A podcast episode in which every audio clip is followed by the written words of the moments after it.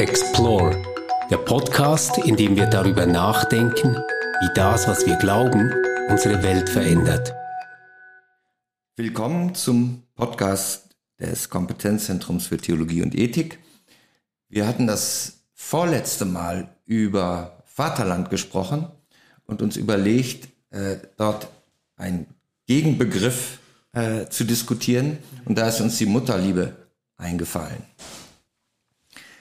Auch das ist ein Begriff, der heute äh, nicht mehr so zur Alltagssprache gehört. Und meine Frage an euch, ich lege gleich los, weil ihr Väter seid, wäre, was habt ihr als Väter nicht, was die Mütter eurer Kinder haben? Na gut, das wird jetzt ganz plump und einfach klingen, klingen, aber natürlich habe ich keine Brust. Aber ich nehme das andererseits auch sehr ernst, weil in unserer eigenen Erfahrung das eine ganz komplizierte Sache war mit den einfach Stillen, was da möglich ist oder nicht. Und also in unserem Fall war es fast eine Erleichterung, dass wir an einem Punkt ein, zur Flasche, also abwechselnd zwischen Brust und Flasche kommen können, dass wir da abwechselnd tätig sein können und dass wir nicht nur von der Brust abhängen, sozusagen. Aber ja, das macht schon einen Unterschied zwischen uns zwei. Ähm, anderer Unterschied, aber das ist jetzt bedingt bei uns, also ich glaube nicht, dass das jetzt für ihr als Mut, also wir sind in einer, jetzt in einer sehr kon fast konservativen, traditionellen Konfiguration, wo ich 100% arbeite und sie, äh, äh, sagt man, ganz Teil, also ganz zu Hause ist. Ist auch eine Arbeit. Und ja, das, das finde ich so als ein traditionelles Bild, das ich eigentlich nicht so hätte erfahren möchten, aber es hat sich so gegeben. Ja, und halt, sie hat Zeit zu Hause, ich nicht. Also was ich äh, von Anfang an immer hatte, war sehr viel Anerkennung dafür, wenn ich Zeit äh, mit den kleinen Babys verbracht habe, mhm. mhm. ähm, was meine Frau nicht hatte. Das war irgendwie selbstverständlich, dass sie sich Nachmittage auf Spielplätzen und an Sandkästen ähm, um die Ohren gehauen hat. Ähm, bei mir war das immer noch äh, mit einer gewissen Anerkennung verbunden, besonders auch ähm, von der Generation unserer Eltern. Mhm. Ähm, und das schien so wie ein Privileg zu sein, dass Kinder so aufwachsen können, dass auch der Papa unter der Woche sogar Zeit hat, mit den Kindern zu spielen tagsüber. Das ist etwas, und ähm, was ich glaube ich weniger habe, und das weiß ich jetzt aber nicht, ob das daran liegt, dass sie die Mutter ist und ich der Vater bin, aber ich glaube, ich habe weniger Angst um unsere Kinder. Ich bin weniger in Sorge um unsere Kinder. Und äh, lange hätte ich behauptet, das liegt daran, dass ich halt, ähm, naja, so typisch männlich etwas sorgloser bin. Mhm. Ähm, ich weiß aber, dass das nicht stimmt, mhm. weil ähm, ich habe das gemerkt, tatsächlich in Nächten, in denen meine Frau nicht da war, habe ich jedes Geräusch gehört und bin sofort wach geworden. Das ist bis heute so. Und wenn sie da ist, dann äh, kannst du neben mir äh, Trompete spielen und ich wach nicht auf. hm. Äh, das ist interessant. Elio, du hast auf eine biologische Differenz aufmerksam gemacht, ähm, aber auf eine bestimmte, nämlich äh, die das geborene Kind betrifft. Ja. Äh, ich vermute mal, du hast keine Gebärmutter. Mhm. Nein. Äh, welche, nein, welche Rolle, nicht, welche, äh, und ich fand es interessant, dass du darauf gar nicht eingegangen bist, dass deine Frau euer Kind geboren hat und nicht du. Spielt das keine Rolle? Na, natürlich doch schon. Andererseits haben wir das wirklich irgendwie zusammen gemacht. Also natürlich habe ich physisch das nicht durcherlebt, aber irgendwas von in der Vorbereitung, den ganzen Prozess bevor, das war so eine Teamarbeit, finde ich schon. Werde aber nicht sagen, dass ich dasselbe durchgegangen bin, das ist schon klar. Aber ja, irgendwie habe ich war das nicht, war, war das nicht was, wo ich mich nicht irgendwie partizipativ gefühlt habe. Für, für mich war ich auch dabei irgendwie. Wo es wirklich weniger der Fall ist mit dem Stillen. Ist viel komplizierter, finde ich. Irgendwie, dass es wirklich auf einmal ist, die Frau, ihr Körper, das Kind und die müssen irgendwie zusammenkommen. Und da kann ich nur, jedenfalls habe ich so erfahren, dass ich nur ein bisschen dumm da, daneben stehe und alles, was ich machen kann, ist irgendwie dann noch die Füße zu massieren, wenn es gut geht. Wenn es gut, wenn es nicht so gut geht, meine ich. Ja, äh, darum vielleicht diesen Unterschied. Aber gut, natürlich. Hat das was mit dann mit äh, Liebe zu tun oder äh, äh begründet das irgendwie ein besonderes Verhältnis, äh, wo wir sagen könnten, okay, das ist Mutterliebe, äh, mhm. äh, die für die Vaterliebe ja. unerreichbar ist, weil äh, gewisse biologische Zusammenhänge. Ich weiß äh, nicht, ob sie, ich weiß nicht, nicht ob sie unerreichbar ist, aber es war in der Tat irgendetwas, das mir komplett entzogen wurde in dieser Erfahrung. Und das hatte ich mir auch nicht irgendwie nicht so richtig vorgestellt. Äh, irgendwie in, in der ganzen Vorbereitung bis zur Geburt und in der Geburt hindurch konnten wir sagen, okay, wir haben so eine Idee, wie es vielleicht gehen wird oder nicht. Also wir, aber wir können zusammenhalten, wir sind in einer gemeinsamen Erfahrung, so, sowas in dieser Richtung. Und auf einmal war da irgendwas, das ich nicht so richtig erwartet habe und wirklich das Gefühl, da hier gibt es einen Bruch, hier kann ich irgendwie, da passiert irgendetwas, wo ich nicht drin bin. Stefan, ja. du hast äh, im Gegensatz zu Elio in deiner Antwort auf die Geschlechterrollen äh, mhm. äh, fokussiert und hast äh, äh, die Frage gestellt oder dir die Frage gestellt oder dich dabei beobachtet, ob Geschlechterrollen äh, im Blick auf das soziale Verhalten äh, spezifisch sind oder ob die austauschbar werden. Mhm. Äh, angenommen äh, oder einmal unterstellt, sie werden austauschbar, einfach wie sich mhm. Väter ihren Kindern gegenüber verhalten, ihren geborenen Kindern gegenüber verhalten, wie das Mütter tun dass sie ihre äh, Rollen und Aufgaben beliebig austauschen können, dass sie vielleicht auch äh, ihre emotionalen äh, Verhältnisse zu dem Kind, dass die austauschbar sind, jedenfalls nicht geschlechterspezifisch. Mhm.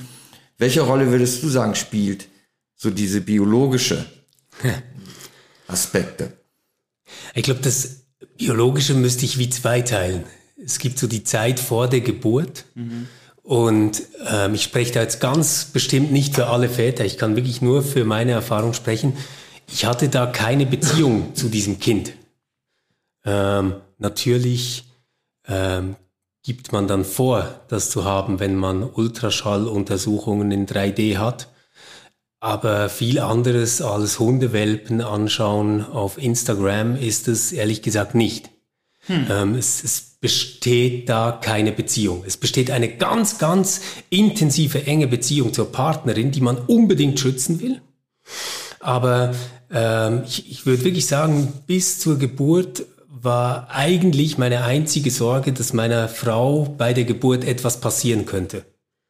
Was jetzt mit dem Kind ist oder nicht ist, das war mir nicht egal, aber das war mir gar nicht im Kopf. Das, das ist vielleicht der, das, der Punkt. Also das war für mich wirklich radikal anders. Also, also einfach auch eine andere und, Erfahrung, aber ja. Und, und ab dem Moment, ähm, wo das Kind da war, ähm, hat sich das total äh, gedreht. Also mhm. da, da war wirklich dieses Kind, ähm, wollte ich halten, ich wollte es beschützen, ich wollte es äh, nahe haben. Äh, aber das, ich, ich musste es sehen, es musste auf der Welt sein, es musste da sein, oder? Ja. Mhm. Und, und vielleicht äh, noch zu, zu der ganzen Frage, was, was das Biologische dann für eine Rolle gespielt hat. Ich meine, ich, ich habe das schon so erlebt, dass ein ziemlich großer Druck besteht, dass Babys gestillt werden müssen und dass äh, die Lecce League Studien veröffentlicht, welche schrecklichen Krankheiten mit viel größerer Wahrscheinlichkeit ein Kind bekommen wird, dass es übergewichtig wird, etc., ähm, wenn es nicht mindestens sechs Monate, aber besser zwölf und warum nicht gleich 18 Monate gestillt wird. Ähm, es war bei uns nicht möglich und deswegen ähm, waren wir ziemlich rasch bei der Flasche und ich habe das als große Freiheit erlebt, mhm. weil ich konnte mhm. ähm, mir, ich, ich sage das jetzt so flapsig, aber es war wirklich das Lebensgefühl damals, ich konnte mir das Kind umschnallen und rausgehen. Ja.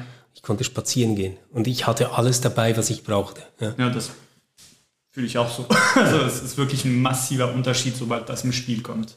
Ich wollte kurz zu dem reagieren, also nicht jetzt an für sich, wie, wie jetzt die Schwangerschaft erlebt haben, aber dazu, du gesagt hast, dass eigentlich das Kind nicht so richtig da war, sondern in der Beziehung her. Und eigentlich, was ich bei uns der Fall war, war das eigentlich, also in der ersten äh, Schwangerschaft, die wir hatten, war das andersrum. Meine Frau, die komplett auch, also okay, hier passiert anscheinend irgendwas in meinem Bauch, aber ich, ich schaffe es nicht, irgendwie Kontakt damit aufzunehmen oder aufzubauen. Es war nicht einfach so, dass sie sich jetzt äh, ganz ähm, ganz mit diesem Kind fühlt, das in ihr wächst. Nein, das war eher das Gegenteil.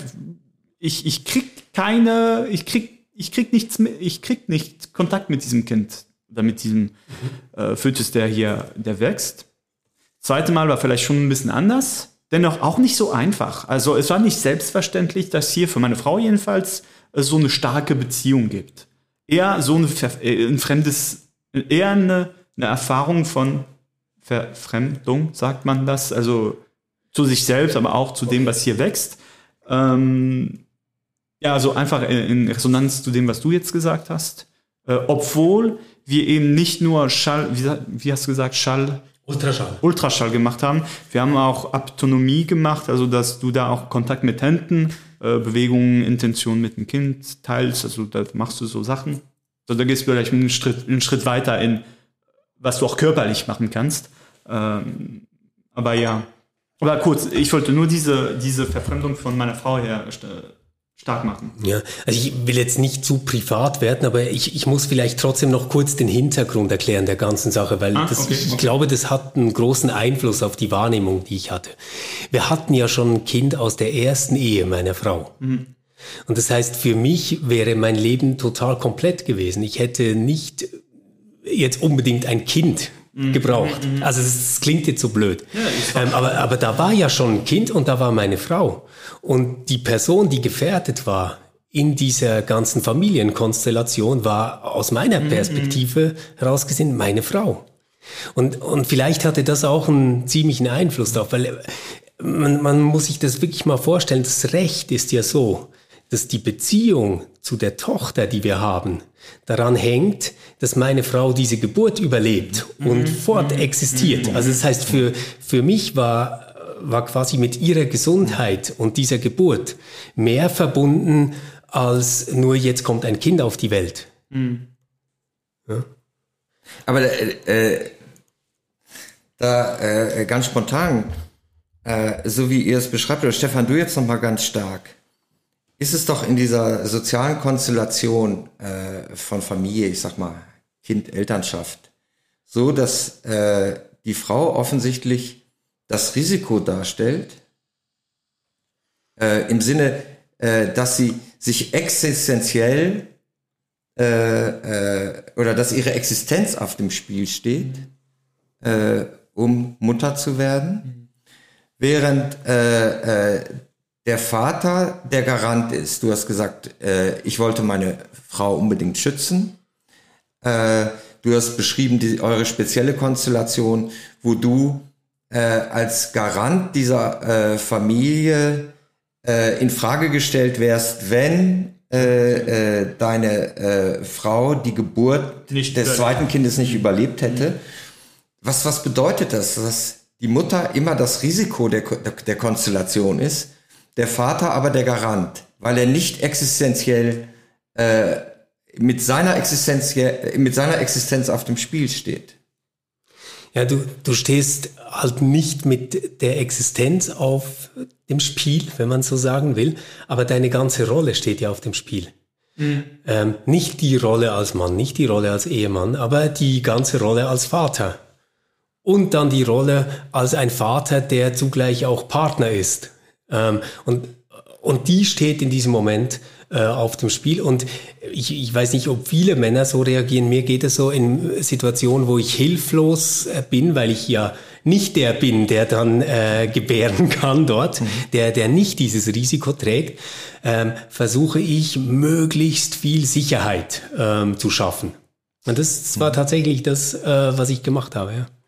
War aber auch äh, sehr komplementär, weil, weil ich schon gemerkt habe, äh, es war auch eine Situation, in der ähm, meine Frau auf Dinge Wert gelegt hat, die ihr vorher egal waren. Also das äh, klingt jetzt klischeehaft, ich meine es nicht so, ging wirklich so um Wohnungseinrichtung und sich ein Nest bauen ja. und alles vorbereiten, was ich so vorher wirklich nicht gekannt habe. Ja. Ich, ich, ich frage mich nur einfach kurz so, hat das was jetzt mit einem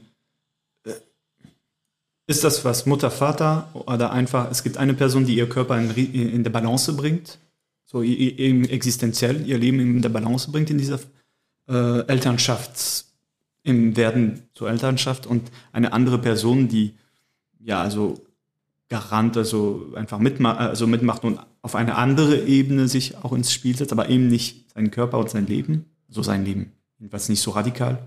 Äh, ist das unbedingt Vater, Mutter? Also mir kommen, mir kommen zwei Dinge äh, äh, in den Sinn. Äh, auf der einen Seite dieses aus dem römischen Recht stammende Grundsatz, der auch heute noch gilt, Mater semper certa est, pater numquam, also die Mutter ist immer gewiss, der Vater nicht. Mhm.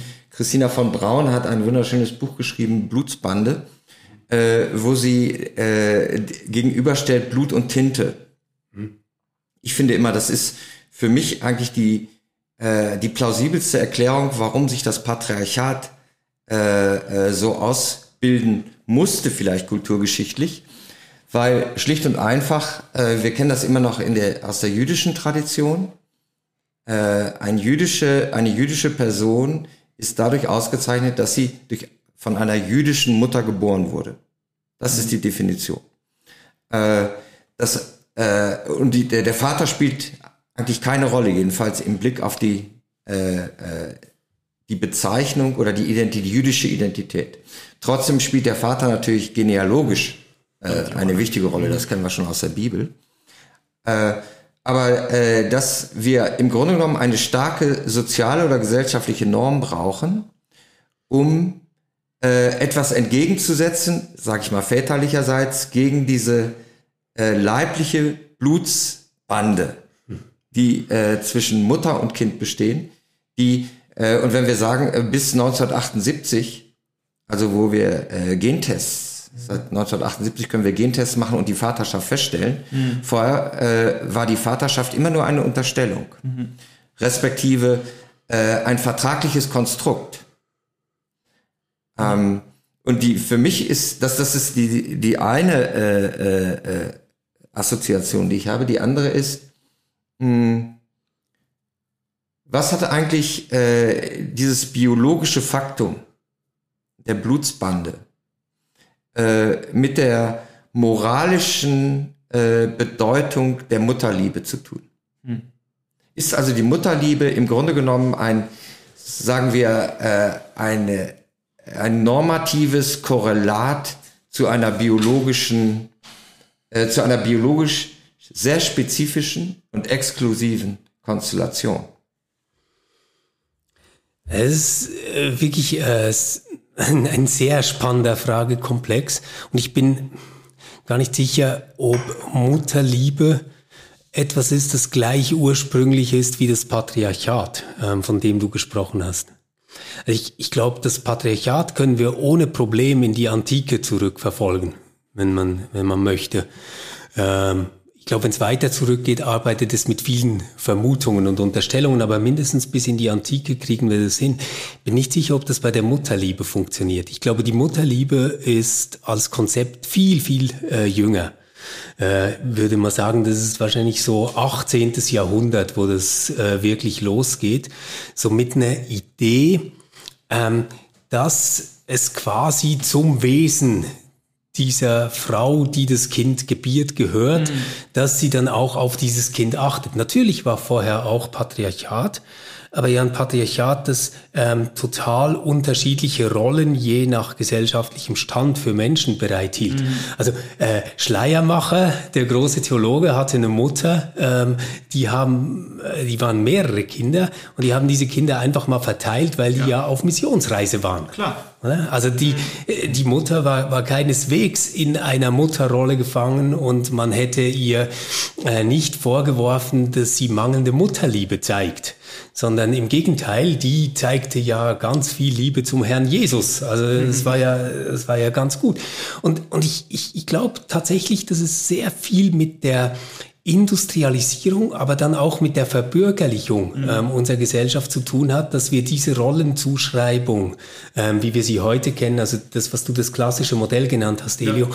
dann mit ähm, einem, ja, will man sagen, so überhöhenden Begriff wie Mutterliebe aufgeladen haben.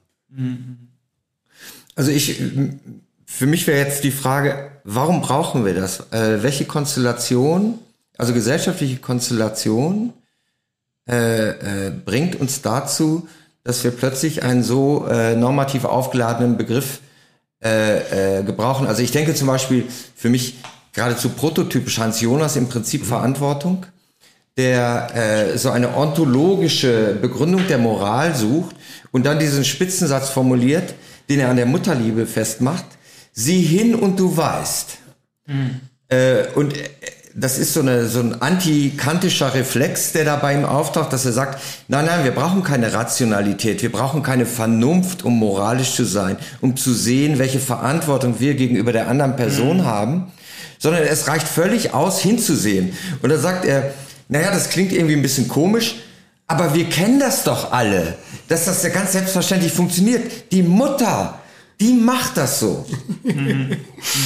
Warum, wo, also welche Leerstelle füllt diese Vision oder diese moralische Fantasie aus? Weil du hast völlig recht, äh, vor dem 18. Jahrhundert brauchten wir das nicht. Und waren die Menschen dort weniger moralisch oder korrupter oder hatten sie kein Verantwortungsgefühl? Ja, ich, ich, ich glaube halt, dass äh, wenn, wenn wir sagen würden, äh, viele ähm, Dinge, die der Fall sind, changieren irgendwo dazwischen, dass sie ein Mittel sind oder einen Zweck haben. Dann waren Kinder halt während ganz, ganz langer Zeit auch stark auf der Zweckseite. Kinder hatten einen Zweck, ähm, was Altersvorsorge, was Mitarbeit auf dem Hof oder wo auch immer, äh, später dann in der Fabrik etc. Allianz. angeht. Genau, ähm, das, das äh, war auch auf der Zweckseite sehr stark. Und ähm, jetzt, jetzt habe ich es natürlich genau falsch gesagt. Es war auf der Mittelseite sehr stark. Also sie waren ein Mittel, um Nein. etwas zu erreichen. Ähm, ich glaube, dass äh, so in der Zeit der Romantik ähm, und des Bürgertums Kinder zu sowas werden wie einem äh, Zweck an und für sich. Mhm. Äh, man äh, projiziert in sie hinein die Zukunft der Menschheit, ähm, das finde ich ist so schon fast selbstverständlich geworden, dass man solche Sätze sagt wie die Kinder sind unsere Zukunft. Ähm, wir, wir sind jetzt die Ersten, die in einer Zeit leben, wo man sich fragt, haben diese Kinder eine Zukunft unter mhm. den Bedingungen, die wir hinterlassen? Das ist nochmal eine ganz andere mhm. Frage. Aber genau ähm, das belastet äh, quasi das Verantwortungsverhältnis, das Eltern gegenüber einem Kind haben, natürlich zusätzlich. In, in einer Zeit, wo ähm, von zehn Kindern, die auf die Welt kommen in einer Biografie einer Frau, vielleicht ähm, vier das Alter erreichen, um selbst Eltern zu werden, ist es ein ganz anderes Verhältnis, was man dazu hat. Mhm. So, und jetzt, ähm, wie geht man um mit dieser Belastung und Überlastung, die das Ganze mitbringt? Ja, ich, ich glaube halt auf zwei Arten. Das eine hast du genannt, das, das wäre die Rationalisierung, das sehen wir ja ständig, also Erziehungsratgeber, ähm, Babybücher, äh, wie man damit umgeht, die, die sind immer Bestseller ähm, und, und ständig kommt unter einem neuen Titel wieder eine alte Idee, wie man es noch besser machen kann. Und das andere ist dann, dass, dass wir es quasi hypostasieren und sagen, es ist alles in dir, du weißt schon, was du tun musst. Es ist dir natürlich zugekommen, du bringst alles schon mit. Aber wenn ich dich richtig verstehe, bedeutet das, also diese Umstellung, ich sage mal von einer Ökonomie der Mittel auf eine Freiheit der Zwecke, ja. äh, dass sie natürlich, also das, das finde ich, finde ich unmittelbar äh, verständlich, äh, dass sie äh, so eine Kategorie wie Verantwortung äh, äh, nötig machen, weil es keine ökonomische Rationalität mehr gibt, mhm. jedenfalls sie nicht mehr dahinter steht. Äh, das Interessante ist doch, wenn wir dann aber hingehen und schauen, äh, äh, die große, der große Definitionsversuch von, von, von Max Weber, der dann im Grunde genommen das was wir jetzt gerade äh, vor der Folie der Mutterliebe diskutieren, die Verantwortung, gerade der Politik zuschreibt. Mhm. Mhm. Ist er da nicht irgendwie, äh, sage ich mal, äh, wahrscheinlich widerwillen, aber ich sag mal ein Gender-Vorreiter, äh, äh, den wir bisher noch gar nicht gesehen haben und äh, auf der Landkarte verortet haben? Tja, obwohl eben Frauen nicht an der Politik teilnahmen, wenn er das beschreibt, oder? Aber er bin, ich sage, so wie wir jetzt Verantwortung diskutiert Ja, ja, haben oder die Genese, Ja, äh, dann ist das doch schon bezeichnend, dass er das genau den, der Politik attestiert und nicht äh, den frommen Menschen, äh, die allein aus Gesinnung leben. Ja, das, das, das glaube ich ist ein Aspekt, aber äh, mindestens so wie es wirkungsgeschichtlich sich dann ausgerollt hat, ähm, also in der bürgerlich geprägten Gesellschaft, ähm, gab es ja immer dann auch diesen ganz engen Zusammenhang zwischen dem Keim der Familie ähm, und dem Baum, der dann in der Gesellschaft wachsen soll. Also quasi das, äh, was, was doch eigentlich passiert ist, ist, dass die Familie politisiert worden ist. Also gar nicht, dass quasi die Politik an die Stelle der Familie getreten ist, sondern die Familie selbst und wie man Familie ist und wie man Familie Kriegt lebt. dann eine Schlüsselrolle auf einen. Ja, genau, es ist selbst politisch geworden. Und, und man, man merkt ja, man muss sich ja rechtfertigen dafür, wie man Familie organisiert und lebt. Natürlich. Ja. Und was, welche Funktion hat dann, äh, wenn es um diese, in diesem, dieser, diesem Prozess der Politisierung von Familie, welche Rolle spielt die Rabenmutter? Ja, man, man, könnte jetzt etwas böse sagen, also systemtheoretisch, oder? Es gibt Einschluss und Ausschluss. Also äh, es, es gibt zwei äh, Grenzbegriffe für Mütter, also die Rabenmutter und die Helikoptermutter. Und Helikoptermutter darfst du sein. Dann ist es halt ein zu viel an Liebe, ein zu viel an Sorge. Aber geht das denn überhaupt? Aber die Rabenmutter oder die Stiefmutter, äh, was, was es ja auch gibt, das ist quasi die Grenze, äh, wo du unter gesellschaftliche Ächtung fällst. Und also das sind mediale Phänomene, die man bis heute ähm, immer noch sieht. Also wenn eine prominente Mutter auftritt und sagt, manchmal ist ihr das alles zu viel und sie bedauert es, dass sie äh, Mutter geworden ist, dann gibt es noch einen Aufschrei und das wird ihr auch nicht wieder los. Ähm, das bedeutet nicht, ähm, dass das Muttersein ähm, als, als Rabenmutter nicht etwas ist, was man sich situativ leisten kann und damit kokettieren kann. Also so die Bad Mom-Attitüde, die äh, flirtet ja dann direkt mit diesem Bruch und Mama braucht ein Glas Weißwein oder irgendwie sowas, oder? Das, das gehört alles noch zum Spiel. Aber wenn jemand identifiziert wird als Rabenmutter, ähm, dann ist das eigentlich ein gesellschaftlicher Ausschluss, würde ich schon sagen. Eddie, was fällt dir dazu ein? Ja, äh, was, das ist jetzt auf einmal sehr spontane Reaktion, ist einfach nur, dass ich äh, einfach zu, zum Thema Rabenmutter heute wird man sehr viel Wert darauf legen, dass die Leute halt ihre Erfahrungen erklären, auch wie es schlecht geht. Also das mit der Rabenmutter, ich habe, ich erfahre viel, dass es jedenfalls sehr wichtig scheint, dass Frauen sagen oder Mütter sagen können, dass es ihnen schlecht geht.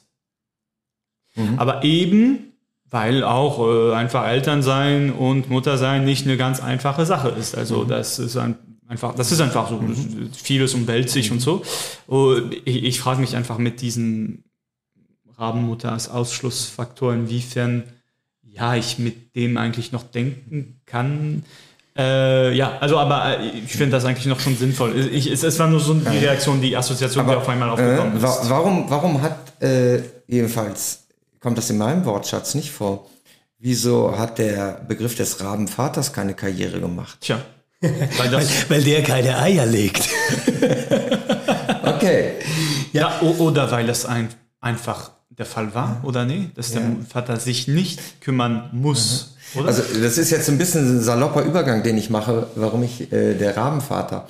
Äh, in, wenn wir jetzt biblisch-theologisch schauen, äh, da ist ja eigentlich von Mutterliebe äh, nur indirekt die Rede. Äh, was aber sehr prominent in, dem, äh, äh, in der Bibel auftaucht, ist die Vaterliebe. Ähm, und Also ich habe immer dieses Bild von, dass ich immer höre von einer, also sagt man Huhn auf Deutsch, die ihre, ihre Kinder unter ihren Flügel nimmt. ja, die Henne, Die Henne, ja. die Henne. Aber die kommt in der Bibel auch nicht vor. Nein, tut sie nicht? Da- also da ich- ich so müsste Bild. schauen. Ah, Äh, äh, da ist er äh, der, der Hirte und äh, die Schafe und die, die, die, die Schafherde und der Hirte. Das ist das, ist das Symbol, äh, wo wir sagen, die Henne und ihre Küken heute. Hm. Ja, dann gibt's auch diese Jesaja-Stelle, oder, wo ähm, die Liebe Gottes mit der Liebe einer Mutter äh, verglichen Stimmt, wird. richtig. Ja, Aber das, das, sind, das sind eigentlich die Ausnahmestellen. Ja, ja. Äh, genau. Also die äh, ich sage mal so im, im, im, im christlichen, äh, äh, im jüdisch-christlichen, äh, in der jüdisch-christlichen Normalsprache äh, dominiert ganz klar die Vaterliebe. Mhm. Äh, äh, der Gott wird als, als Vater äh, vorgestellt äh, seine Beziehung zu seiner Schöpfung wird als Vaterliebe mhm. äh, beschrieben, mit allem was dazu, auch pädagogisch natürlich und auch zornig, je nachdem, äh, wie gerade die Sachlage ist. Während die, die Mütter, äh, über die wir überhaupt etwas Näheres erfahren in der Bibel, in der Regel im Alten Testament, mhm. äh, die haben ja immer sehr spe oder häufig spezielle Rollen, jedenfalls wenn sie erwähnt mhm. werden. Also ich denke, äh, erstmal natürlich diese Eva, wo irgendwie der, äh, noch heute die Exegetinnen und Exegeten darüber streiten, was eigentlich ihr Status ist. Mhm. Ähm, dann gibt es Sarah, die Spätgebärende, die aber gleichzeitig auch ihre Magd dazu verdonnert, äh, Hagar Leihmutter zu sein äh für ihren Mann Abraham. Äh, dann gibt es äh, die Jochebed, die Mutter des Mose, ja. die äh, hohe Risiken, also eingeht, weil äh, das Kind zu schützen. Ähm, dann gibt es Gomer, äh, äh, die Tempelprostituierte, die der Prophet Hosea heiraten sollte, um zu symbolisieren, wie das Volk von Gott abgefallen ist. Dann gibt es diese Bathseba, äh, äh, wo David ihren Mann in den Krieg schickt, weil er selber scharf auf sie war. Mhm. Äh, und die dann aber dafür bestraft wird, dass ihr gemeinsames Kind nach sieben Tagen stirbt. Ähm, und dann noch diese seltsame Maria, die Mutter von Jesus, die nicht mal Spaß hatte, äh, bevor sie den Jesus gebar. Mhm. Ja. Äh, was machen wir theologisch mit der Mutter und der Mutterliebe? Ja, das ist eine wirklich schwierige Frage, weil, weil sich da ja ganz, ganz unterschiedliche Motive äh, vermischen, in denen diese Frauen, die auch Mütter sind, ähm, dann vorkommen. Also einmal dieses Motiv ähm, der Gefährdung der Ahnfrau, ähm, das, das du ja jetzt eigentlich ein paar Mal implizit genannt hast, also die Mutter, die nicht schwanger werden kann, die nicht Mutter werden kann und es dann doch wird, ähm, oder äh, die Mutter, äh, von der riskiert wird, dass sie an einen fremden König abgegeben werden könnte, etc. Das, das mhm. sind Dinge, die da auftauchen. Dann die äh, Mutter, die quasi auf die Karriere des eigenen Sohnes achten will. Also diese legendäre Geschichte mit dem Linsengericht, mhm. ähm, Esau und Jakob. Das ist schon ähm, ja auch eigentlich ein, ein Bild, wo man jetzt nicht sagen, ja, das ist nicht klassische Mutterliebe, einfach mhm. nur, das, das geht schon weiter, da ist ein Ehrgeiz äh, damit verbunden. Ähm, aber was, was vielleicht schon aber, aber vielleicht stimmt das jetzt auch nicht für alle Zeiten. Aber es scheint so zu sein, dass in der Mehrheit Frauen als etwas Gegebenes ähm, wahrgenommen werden, ähm, über die und über deren Körper verfügt werden kann. Und die Gottheit kommt dann ins Spiel, um Fruchtbarkeit zu ermöglichen oder zu verhindern. Hm. So, so ganz grob. Also es, es, es gibt diese aktive ähm, Rolle einer Frau eigentlich ganz selten. Und wo mhm. es sie gibt, ist sie ganz schrecklich und mit Inzest verbunden, oder? Also das ist dann, äh, wie, wie heißen sie, die Töchter, die äh, dann den Vater äh, ah. verführen müssen. Also, ähm, äh, sie, die, die, die füllen den Vater ab, oder? Die ja. sehen, der hat jetzt keine Frau mehr, die Genealogie geht nicht weiter. Äh, dann, dann, ja, Abrahams Vetter. Hm. Genau. ja, genau äh. ja, und dann äh, füllen die den ab äh, und äh, schlafen mit ihm, oder? Aber das, das sind ja nicht Bilder, wo wir sagen würden, das ist jetzt selbstbestimmte Weiblichkeit äh, irgendwie, die sich da zeigt, oder eine aktive Rolle, die gewählt mhm. wird. Und eigentlich eigentlich geht's ja mit Lot. Maria ganz, ja, Lot, genau, Lots Töchter, ja. ja, ganz genau. Ähm, und eigentlich geht's ja mit Maria ganz ähnlich weiter. Mhm. Also Maria kriegt einfach mal Bescheid, dass sie ein Kind kriegen wird mhm. ähm, in, in der Geschichte, oder? Also in der mhm. biblischen Geschichte. Ähm, und das ist, das ist wieder nichts, was sich selbst bestimmt. Mhm. Und, und kaum hat sie dieses Kind, kommen andere und sagen ihr, dass sie flüchten muss. Und kaum mhm. kann dieses Kind laufen und reden, mhm. weist es die Mutter zurecht und an ihren Platz. Also äh, mhm. ja, diese gelehrten Gespräche beim mhm. Tempel etc. Mhm. Also das, das, das sind keine, äh, also man, man, man kann das natürlich dann kritisieren und anders interpretieren und, und gegen den Strich lesen, aber mindestens hat es nicht das, das, das Bild davon, dass da eine starke, selbstbewusste Frau ist, die ihren Weg geht. Wenn das passiert, dann eher in der Beziehung oder dem Zusammenhalten oder der Freundschaft von Frauen untereinander. Das, das gibt's ja durchaus. Ja. Ähm, in, in der Bibel, in Erzählungen. Aber und ich denke an so Figuren wie Judith oder Esther, die sind nicht als Mutter eigentlich. Äh, genau, genau, genau, genau. Und da, äh, man kann das ja noch verstärken. Äh, ich meine, Jesus verhält sich gegenüber seiner Mutter ja extrem chauvinistisch. Genau. Ne? Er sagt nicht, wo er hingeht, er haut einfach ab. Äh, äh, er äh, singt kein hohes äh, Lied auf die Familie. Mhm. Äh, die Mutter ist ihm immer treu. Mhm. Aber er kümmert sich eigentlich einen Scheißdreck darum. Mhm. Ne? Also ist der, der echte Shovi und Macho gegenüber seiner Mutter. Ich würde auch sagen, im Kreuzestod im Johannesevangelium, ja, hier, jetzt hast du einen anderen Sohn, komm mal her. Genau. Wechsel mal. Genau. Ja. ja. Man, man, kann es natürlich auch so lesen, dass Johannes das fast nicht erträgt. Oder? Ja, und, äh, und dann irgendwie die letzte gute Tat muss dann auch noch seine Mutter mit bedenken. Ganz genau. Ja, also eine, erste, eine ja. der ersten Zeugen mhm. ist schon seine Mutter auch. Aber äh, wäre Maria so der Prototyp äh, dessen, was Pestalozzi den Mutterinstinkt genannt hat, gegen den sie einfach, äh, äh, ich sag mal, wieder alle Vernunft nichts machen kann? ja, äh, das ist wirklich eine, eine, spannende Frage, weil, weil eigentlich zielt sie ja auch darauf, gibt es sowas wie Mutterinstinkt überhaupt, oder? Mhm. Und ähm, wie soll ich das sagen? Natürlich würde ich jetzt gerne politisch korrekt antworten, dass ich glaube, ähm, dass man gesellschaftlich in sowas hineingedrängt wird wie ein Mutterinstinkt und dass in 200 Jahren alle Väter das auch haben werden. Allein ich glaube es nicht. Ich, ich glaube es wirklich nicht. Ich glaube, dass Väter auch diesen Instinkt haben können und der oft verschüttet ist, das glaube ich. Aber ich glaube tatsächlich, dass es sowas gibt wie einen... Ähm, mütterlichen oder von mir aus auch elterlichen Instinkt, der tatsächlich basal ist. Äh, also ich, mhm. ich glaube das mittlerweile, ja. Ja, ist schwierig für mich zu sagen. Elterlicher Instinkt kann ich mitmachen, ziemlich gut, weil ich das auch irgendwie so erlebe. Weiß nicht jetzt, ob das irgendwas mit der ja, Mutter, Vater zu tun hat. Aber ja, es ist auch ein bisschen schwierig, das komplett abzusagen. Ich meine, ich habe das auch jetzt letzte Zeit gehört, dass auf einmal da, wo ich gelassener bin, ums sie auf einmal hellwach ist. Oder das, was mhm. du vorher beschrieben hast, ne? Äh, für dich selbst, wenn du alleine bist. Ja. Aber eben hat das was mit Frau und Mann aber, zu tun. Aber, aber Maria kriegt von, also aus meiner Wahrnehmung heraus gar nicht diese große Rolle. Mhm. Also sie, mhm. sie werden noch nicht mal zum Prototyp für mütterliche Fürsorge. Mhm. Ähm, und, und ich glaube, das, das wäre das wär sogar der Gegenteil, der Josef auf einmal erscheint ja. als der brave Mann, der auch seine mhm. Rolle Genau. nehmen wird. Und, und, ja. ich glaube sowieso, dass eigentlich in den Evangelien äh, sich eine ganz andere Tradition durchzieht als das, was wir heute haben, wenn wir über Mütter und Kinder und Familien sprechen, weil es eigentlich eine Entwurzelung oder mindestens die Bereitschaft zur Entwurzelung ähm, der einzelnen Menschen voraussetzt.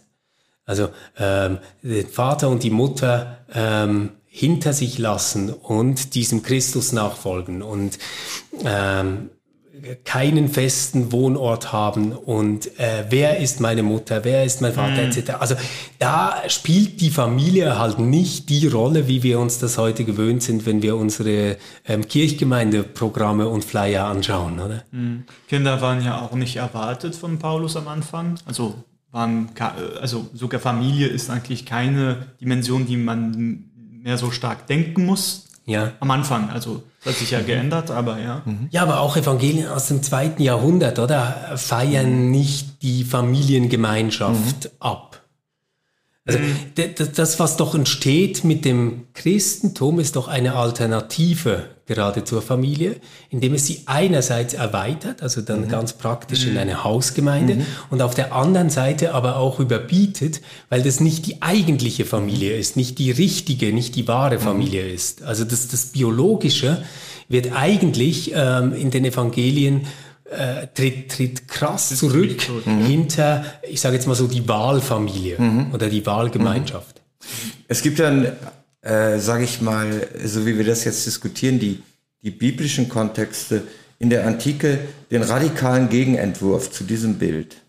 Äh, und da wir ja hier als drei Söhne diskutieren, ähm, gut, das war noch genderpolitisch eine andere Zeit, aber äh, äh, der Oedipus-Komplex, auf den, mit dem, auf den Freud ja sehr viel äh, Zeit und Energie verwandt hat, äh, also zurückgehend auf diese antike äh, Figur des Oedipus, der ohne es zu wissen äh, äh, er ein Verhältnis zu seiner Mutter eingeht.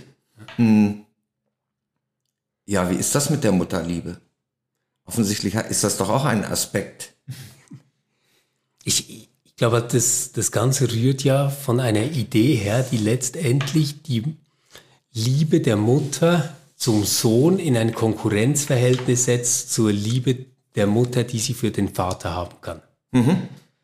Ähm, und das ist etwas, äh, muss ich wirklich gestehen, das ist für mich komplett fremd. Also das, äh, das, das kann ich schlicht nicht nachvollziehen. Ähm, was ich, was ich verstehen kann, ist, dass ähm, als Sohn so etwas wie Eifersucht auf die Zeit der Mutter ähm, aufkommen kann. Seine Also- Verfügbarkeit. ja, genau, die Verfügbarkeit der Mutter muss quasi gewährleistet werden. Bezieht sich natürlich dann sehr oft eigentlich ganz stark auf die Geschwister auch äh, in, in der Praxis, insofern es solche gibt oder vielleicht auf die Arbeitsstelle, die sie hat oder so. Aber mindestens in meinem Erleben, in meinen Erfahrungszusammenhängen ist doch das, was, was man sich als Kind wünscht, dass diese Beziehung zwischen Vater und Mutter möglichst stabil ist. Also jetzt in, in unserer Zeit, oder? Also diese, diese erotische Dimension der Mutterliebe, gerade natürlich wirklich äh, äh, noch klassisch hetero gedacht, äh, wie Freud das nun mal getan hat. Deswegen auch Elektra-Komplex. Ja, um- ja, ja, genau. Äh, das ist irgendwie einfach ein, sage ich mal, ein historisch kontingentes Phänomen einer bestimmten Zeit und äh, äh, dessen äh, Repräsentant äh, Freud war. Also da, da, da glaube ich ganz fest an, weil es fällt ja genau in die Zeit, wo die Frauen zu Hause bleiben, Ja. ähm, bei ihren Kindern. Und also ich stelle mir das jetzt wirklich ganz banal vor.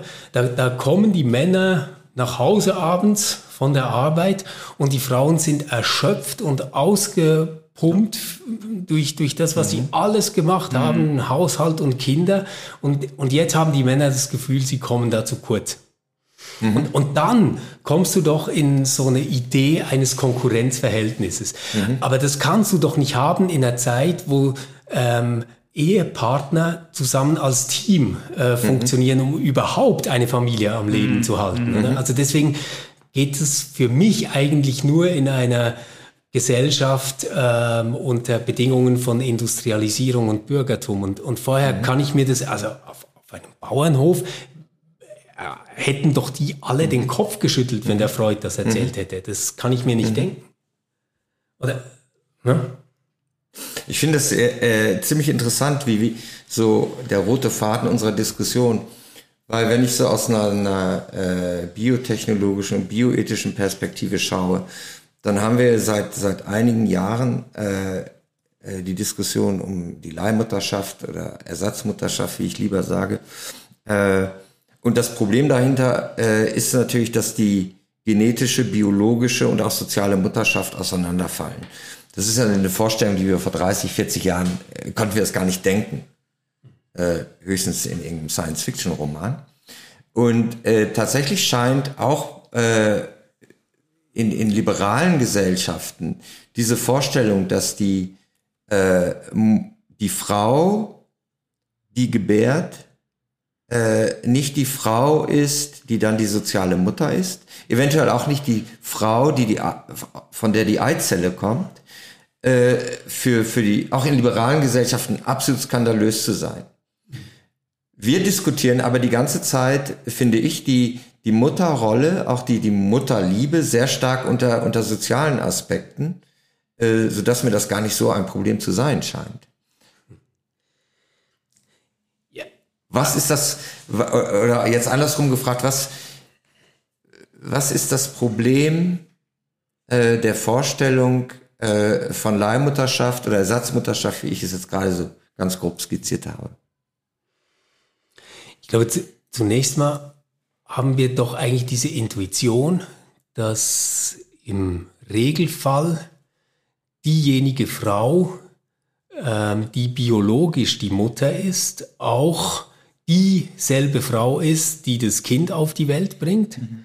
Und wenn kein großes Unglück passiert, auch dieselbe Person ist, die dann dieses Kind in der Rolle der Mutter erzieht. Mhm. Das ist so mindestens das, was die meisten umgangssprachlich einfach als normal voraussetzen würden. Und ähm, dass das auseinander tritt, driftet, ähm, ist natürlich deswegen sehr interessant, weil wir uns jetzt fragen können, was ist eigentlich ähm, die Konstruktion der Rolle? Worin besteht die? Nur ich, ich würde sagen, dafür brauchen wir nicht mal diese ganz extremen Fälle zu bemühen, wo wir sagen können, die biologische Mutter ist eine andere als diejenige, die geboren hat und die, die es aufzieht, ist nochmal eine andere. Wir kennen das ja mindestens, wenn wir nur auf die Rolle schauen, auch aus dem Bereich der Adoption. Mhm. Und da ist ja ganz interessant, also mindestens, ich habe das so erlebt, ich, ich habe kein Kind adoptiert, oder? Aber meine Frau hatte ja schon ein Kind. Ähm, ich hatte ständig das Gefühl, beobachtet zu werden, ob ich dieses Kind gleich fest lieb habe, wie mhm. das Kind, dessen biologischer Vater ich bin. Und ich, ich kann nur sagen, mich hat das wirklich, also mich, mich haben die Beobachtungen getroffen, aber nicht die Fact. Also nicht, dass es so ist, ähm, war, war für mich das Problem, sondern das Gefühl, dass ich beobachtet werde, wie ich mich aufgrund dessen verhalte. Jetzt weiß ich nicht und, und kann mir das nur schwer vorstellen, ähm, wie das denn für eine Mutter ist. Also ich mach's jetzt mal ganz äh, plump. Also hast du irgendeine emotionale Beziehung zu einer Person, weil diese Person aus deiner Eizelle hervorgegangen ist? Tja. Oder hast du eine ganz bestimmte Art Beziehung zu einer Person, weil du sie geboren hast? Hm. Ähm, oder ist beides eigentlich dann nochmal gesellschaftlich formatiert? Mhm. Und wie wird sich das ändern? Das, das, das weiß ich nicht und ich glaube, das werden wir erst herausfinden. Aber äh, nimmt mich natürlich äh, sehr wunder, wie ihr das seht. Elio, du kannst ja, Ich bin auch nicht sehr, sehr, sehr, sehr schlau jetzt gerade mit dem Thema. Ich. Äh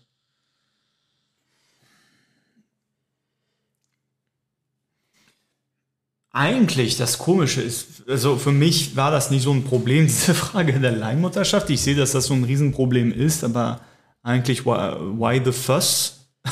Einfach. Ähm, dass das irgendwas mit der Rollenzuschreibung macht, ist ziemlich klar. Dass das die Kategorien so ein bisschen herumwirft, ist auch klar. Äh, ich habe manchmal das Gefühl,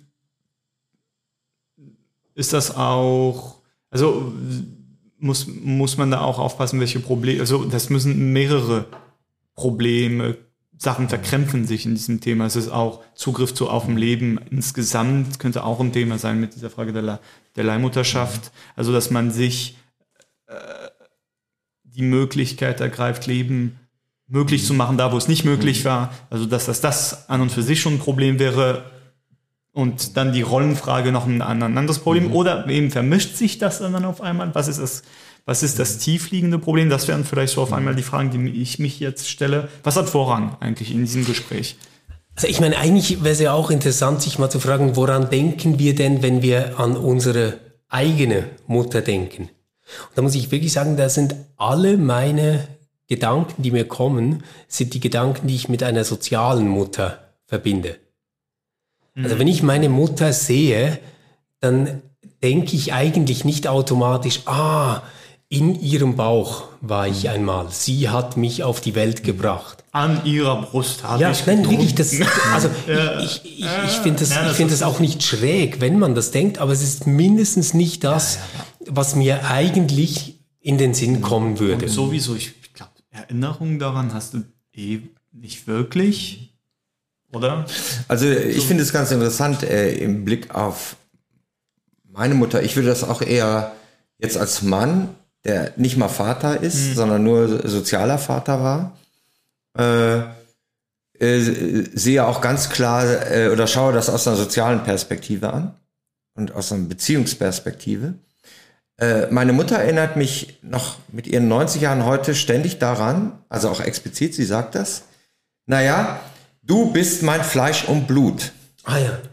Äh, um damit auch äh, zu äh, hinterfragen, beziehungsweise äh, meine soziale Sichtweise äh, klar zu kritisieren und sagen, dass das mag aus deiner Sicht des Kindes, des Sohnes so funktionieren. Aus der Perspektive der Mutter, die dich geboren hat, geht das so nie auf. Wa- was das jetzt? ist zu wenig. Was, was, was meinst Die soziale Konstellation. Ah, okay, ja, das ist die immer mehr. Mhm. Beziehung, also die Beziehung, die im Sinne einer äh, absichtlich gewollten, äh, äh, wo sich äh, Personen eingeben, äh, wo sich Personen bemühen darum, diese Beziehung aufrechtzuerhalten äh, und so weiter und so fort. Äh, also diese Konstellation zu moderieren und, und äh, am Leben zu erhalten Mhm. und so weiter und so fort. Und sie sagt, nein, nein, es gibt eine ganz andere Ebene. Ich bin dein Fleisch und Blut. Und äh, äh, ich frage sie dann, ja, was, was willst du damit sagen? Was bedeutet Genau, das? das, das nehme ich auch. Und äh, äh, sie sagt, äh, es gibt eine Verbindung, die sie auch nicht erklären kann, äh, die, aber sie, sie behauptet, dass alles das, was mir passiert, und wir sehen uns äußerst selten, wir wohnen weit auseinander, dass ihr das auch geschieht. Sie geht sogar so weit, dass sie sagt, den, den physischen Schmerz, den ich empfinde, den hat auch sie.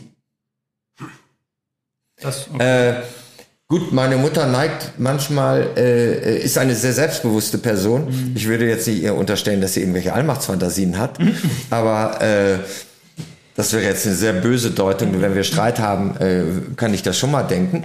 Aber äh, ich kann da auch nichts zu sagen. Ich nehme das einfach so zur Kenntnis und sage, ich verstehe nicht, was sie meint.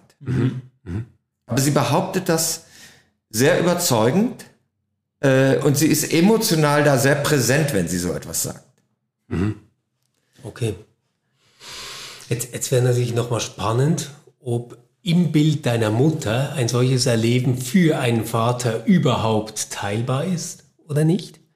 Also ähm, bist du auch Fleisch und Blut deines Vaters? Nein, natürlich nicht. Natürlich Verbindung? nicht. Also bei uns zu Hause herrscht das Matriarchat. Ja, ja. Äh, äh, nein, das war wenn- völlig klar. Das hätte mein Vater auch niemals beansprucht. Mhm, Und meine Mutter hätte, glaube ich, hat niemals einen ernsthaften Gedanken daran verschwendet, dass ihr, ihr Mann, mit dem sie 60 Jahre verheiratet war, äh, überhaupt auch nur eine leise Ahnung davon hätte haben können als Mann Mhm, und Vater.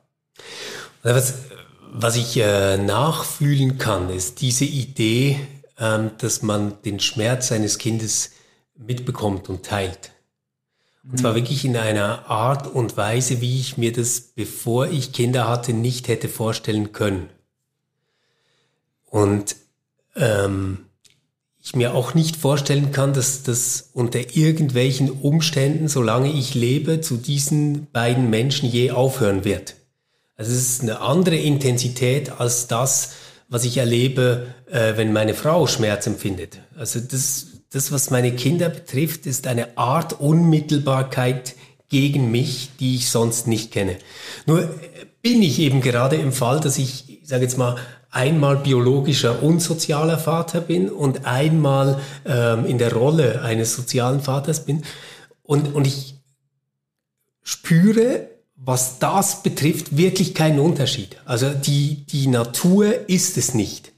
das Biologische ist. Das, ja, es ist, es ist, ähm, es ist eine Art ähm, von Verantwortung, die man spürt, die eben nicht in Verantwortung aufgeht, weil Verantwortung kann ich immer aufrechnen. Da kann ich mhm. immer sagen, okay, das ist das, was ich schulde und das habe ich jetzt getan, dann ist gut. Und das, das ist diese Beziehung, die ich zu meinen Kindern habe, wo ich nie an den Punkt komme, wo ich sagen kann, jetzt ist aber gut. Mhm. Jetzt, jetzt habe ich es ja, doch ja, aber gemacht. Jetzt habe ich es ausgeglichen. Ja. Mhm. Also es, es gibt ja manchmal mhm. so diese liberalen Eltern, äh, die dann sagen, na ja, wir können nichts anderes tun, als ihnen unser Bestes mitgeben. Und was sie dann damit machen, das ist dann ihre Sache. Da müssen sie schauen. Ja, ja natürlich stimmt das. Aber es ist natürlich der größte Unsinn. Niemand wird sich im Sessel zurücklehnen und sagen, na ja, also ich habe da eigentlich was anderes mitgegeben. Schade, dass die das jetzt so machen. Nein, du, du leidest auf eine Art und Weise mit und du fieberst mit und du bist auf eine Art und Weise stolz ähm, wie du das sonst nicht bist, glaube ich. Ja, ich, ich, würde bestreiten, dass das halt immer der Fall ist. Keine Ahnung.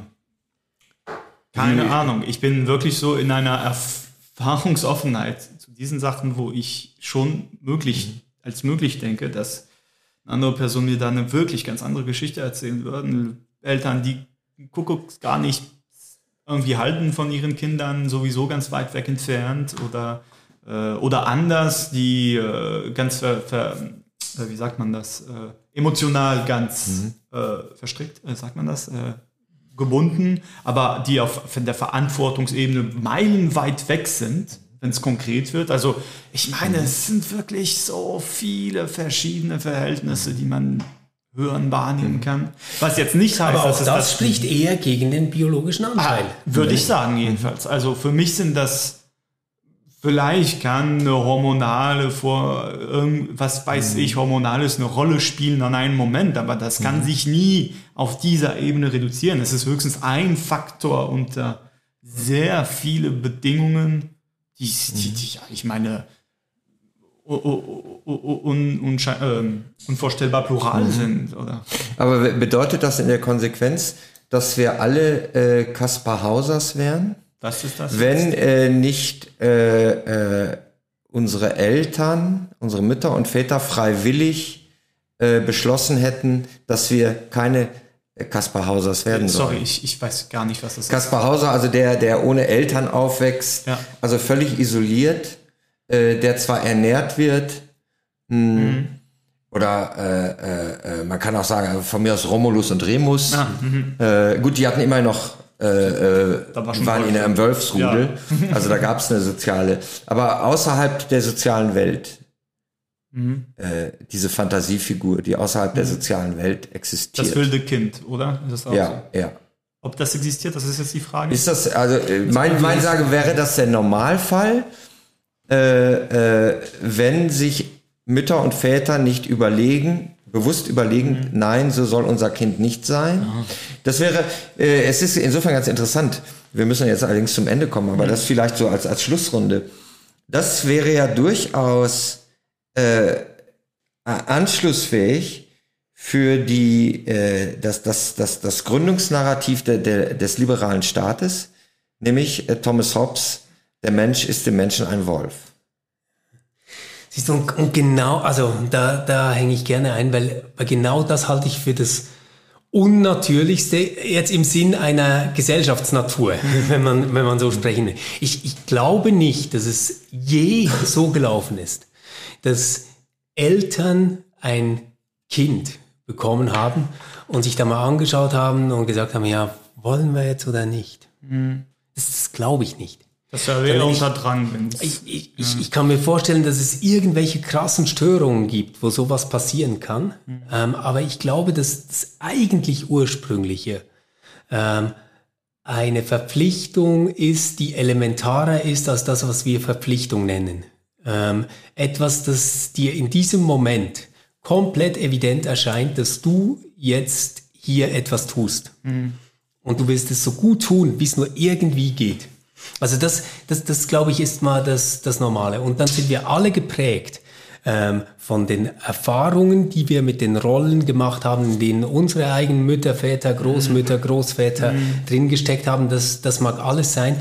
Aber ich glaube, das Ursprüngliche ist nicht, dass wir erstmal alle quasi als Hosp Hospitalismus bedrohte äh, Wesen auf die Welt kommen ähm, und dann ereignet sich ein äh, Gnadenakt der Eltern, sondern ich glaube, dass äh, wir grundsätzlich diese Empathie und äh, ja, diesen Wunsch wirklich äh, für dieses Kind zu sorgen, empfinden vor allem anderen, glaube ich.